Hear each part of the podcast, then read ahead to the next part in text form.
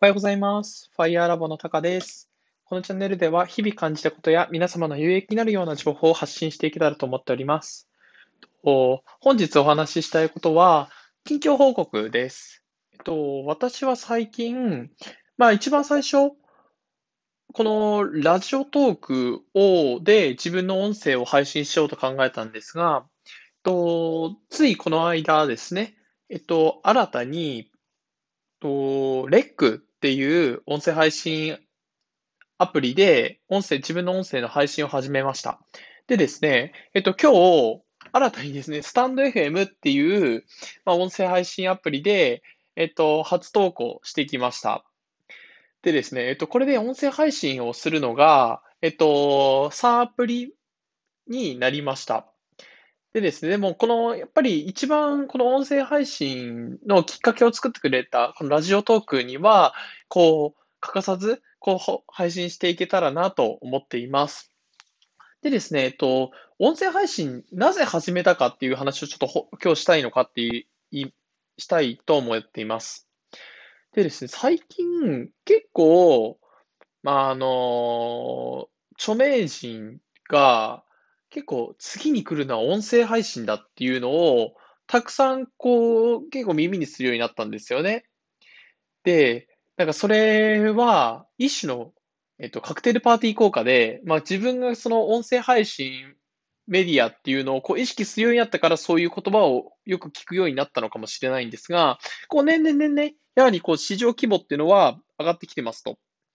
でですね、あのーこの前、えっと、そうですね、この前というか昨日、自分が、あ初めて音声配信に興味を持ったのは、 Voicy っていう、まあ、ラジオ番組というか、音声配信メディアだったんですけれども、そこでよく聞いている、大郎さんっていう方の、こう、がですね、えっと疑問の法則っていうような、まあ、テレビ番組かなに出てたんですよね。で、そこで、えっと、まあ、インターネット業界の今と昔っていう話をしていて、で、あの、まあ、ビジネスモデルを語ってたんですよね。でですね、インターネット業界とかの、まあ、要は、いまあ、今で言うとインターネット業界なんですが、まあ、これまでの、こう、世間的にこう認められてきたというか、ビジネスモデルは、えっと、そっくりそのまま、インターネット業界に当てはまるっていうことをおっしゃってたんですよ。っていうのも、例えば、広告？っていうビジネスモデルで言うと、今までってテレビとかって、要はあの、コマーシャルで稼いでるわけじゃないですか。要は N- NHK は放送受信料を国民の方からいただいてるので、えっと、まあ、コマーシャルがありませんと。で、えっと、NHK が設けてるビジネスモデルとしては、まあ、あの、国民の方から、えっと、こう、放送料を受信するという形ですが、他のテレビ番組って、コマーシャルの、コマーシャル、いわゆる広告費で稼いでますよね。で、広告っていうのは、今で言うところの、インターネット業界で言うと、GAFA に位置づけられている、特に Google と Facebook は、えっと、ほとんどの収益を広告費で上げているので、まあ、いわゆる、なんていうんですかね、広告、広告っていうビジネスモデルは変わんないんだけど、その媒体がテレビとかから、まあ、要はその、インターネット業界でいう GAFA の、えっと、に、こう移ってきたと。で、えっと、それが、要はあの、まあ、今も昔、今も昔もビジネスモデルとか、まあ、よく流行るものって、こう、コアな部分は変わんないんだよっていう話を、まあ、こう、要約するとされていて、なんていうんですかね、こう、螺旋的発展の法則っていうふうに、こう、まとめられていたのがすごく印象的だったんですが、要は、今も昔も結局、こう、繰り返してるんですよ。手を変え、品を変え。で、という意味だと、あの、音声配信って、音声配信って言えばなんかもう目新しいように聞こえるかもしれないんですが、要はラジオですよね。で、映像とかテレビが始まるまでって、ラジオが、要は、皆さんの、こう、皆さんというか皆さんの、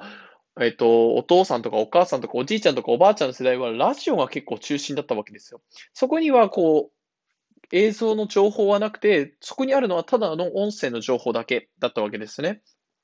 で、これが今、こう、ラジオっていう方、まあ、いわゆるラジオっていうところの名称を変えて、こう、アプリとかで、こう、音声配信メディアがどんどんどんどん、こう、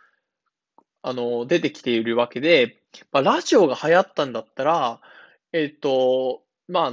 時代を超えて、この音声配信、このラジオトークであったりだとか、まあ、あの、 stand.fm、REC、あとは、まあ、一番結構ビジネスパーソンがよく聞くのは Voicy ですかね。っていうところの発展につながるんじゃないかなと思って、ちょっと Voicy は、あの、すごくちょっと自分の中で障壁が高いような感じをしたので、その、なんていうんですかね。そのための練、あの、いわゆるこう、自分をこう高める成長の場として、このラジオトークを一番最初に選びました。でですね、えっと、今後もこのラジオトークであったりだとか、LX、スタンド FM を中心に自分の音声を配信して、まずは自分をこうどんどんどんどん発信していくっていう力を身につけたいなと思っています。で、その過程の、その過程というか、自分にとってはそういう意味もなんですが、自分としては、この自分の音声を届けることによって、皆さんの生活にが一歩でも前進するような情報を発信していけたらと思っていますので、今後ともよろしくお願いします。と、それでは本日の放送は以上となります。ご清聴していただきありがとうございました。